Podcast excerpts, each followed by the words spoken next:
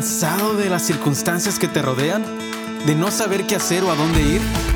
La vida nos sorprenderá con problemas. El dinero no debería de ser uno de ellos. Bienvenidos a Vida y Dinero con Edison Luciano. ¿Y quién dice que no te quiero?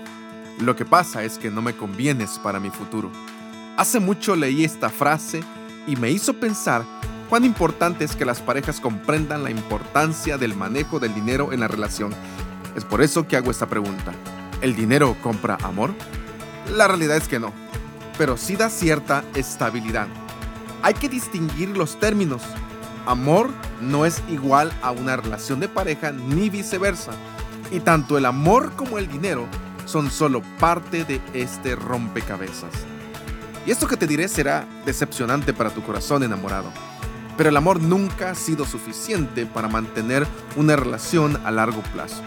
Pero vivir en una sociedad capitalista es tan difícil escapar a las presiones de la influencia del dinero. Al contrario de lo que podrías pensar, el amor no es un asunto complejo, es un sentimiento noble que fluye sin esfuerzo. Pero también tú decides amar. Por tanto, no es necesario pelear por él. En las relaciones de pareja existen muchas variables. El apego, el dinero, las aficiones, las costumbres, lo sexual, hasta el grado de inteligencia y cultura. Algunas estadísticas sugieren que lo que ya muchos intuían teóricamente, que lo que gastamos en la primera cita influye mucho en la creación de un noviazgo duradero o fallido. Lo que se gasta durante el noviazgo influye en la decisión de aceptar casarse o no. Sin duda, la estabilidad financiera es un detonante que podría dar éxito o fracaso al matrimonio futuro.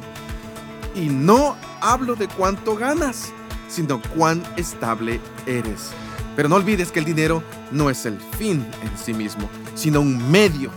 No hay por qué satanizarlo o beatificarlo, pero sí comprender que si manejamos bien las finanzas que están detrás de las relaciones de pareja, mejorarán nuestra posibilidad y estabilidad.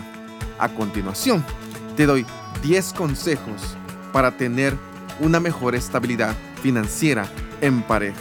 Honestidad.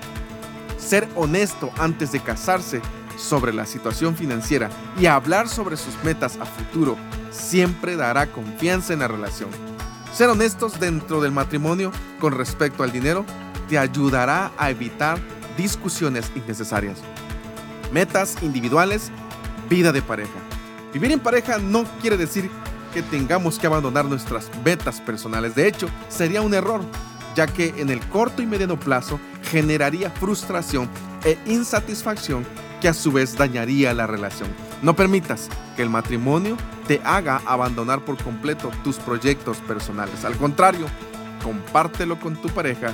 Ayúdense uno a otro a cumplir sus sueños. Comunicación hay que platicar sobre sus metas individuales y comunes. Es importante ver que dichas metas no se contrapongan, sino al contrario, se potencien entre sí. Respeto. El respeto es fundamental.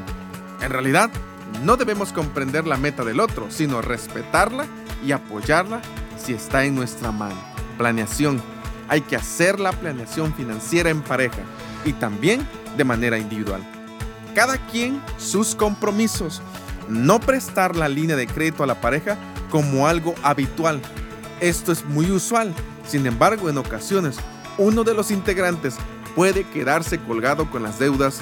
Por ello, aun cuando haya mucho amor, es recomendable que cada quien se haga cargo de sus obligaciones. Educación. Aprenda finanzas personales, ya que una mala situación financiera individual debilita la fortaleza de la pareja y daña los lazos de afecto, además de generar tensión. Diversión. Diviértanse económicamente. Es necesario destinar un porcentaje de los ingresos al esparcimiento, ya que, de no hacerlo, en el mediano plazo podría surgir algún aburrimiento. Previsión. Crear un fondo de emergencia hay que estar preparados para los gastos inesperados o la pérdida de empleo para que no sufra la situación económica familiar. Presupuesto. Es muy importante crear un presupuesto realista y en equipo. También se necesita actualizarlo periódicamente según vayan cambiando las necesidades económicas. Te quiero dar un consejo divino. Deseo te bendiga y te anime. Y este es mi mandamiento, que se amen los unos a los otros, como yo los he amado. Nadie tiene amor más grande que el dar la vida por sus amigos. Hasta la próxima. Gracias por escucharnos. Les esperamos en el siguiente capítulo. Vida y Dinero es un segmento de ENK Accounting Services. Recuerda seguirnos en nuestras redes sociales.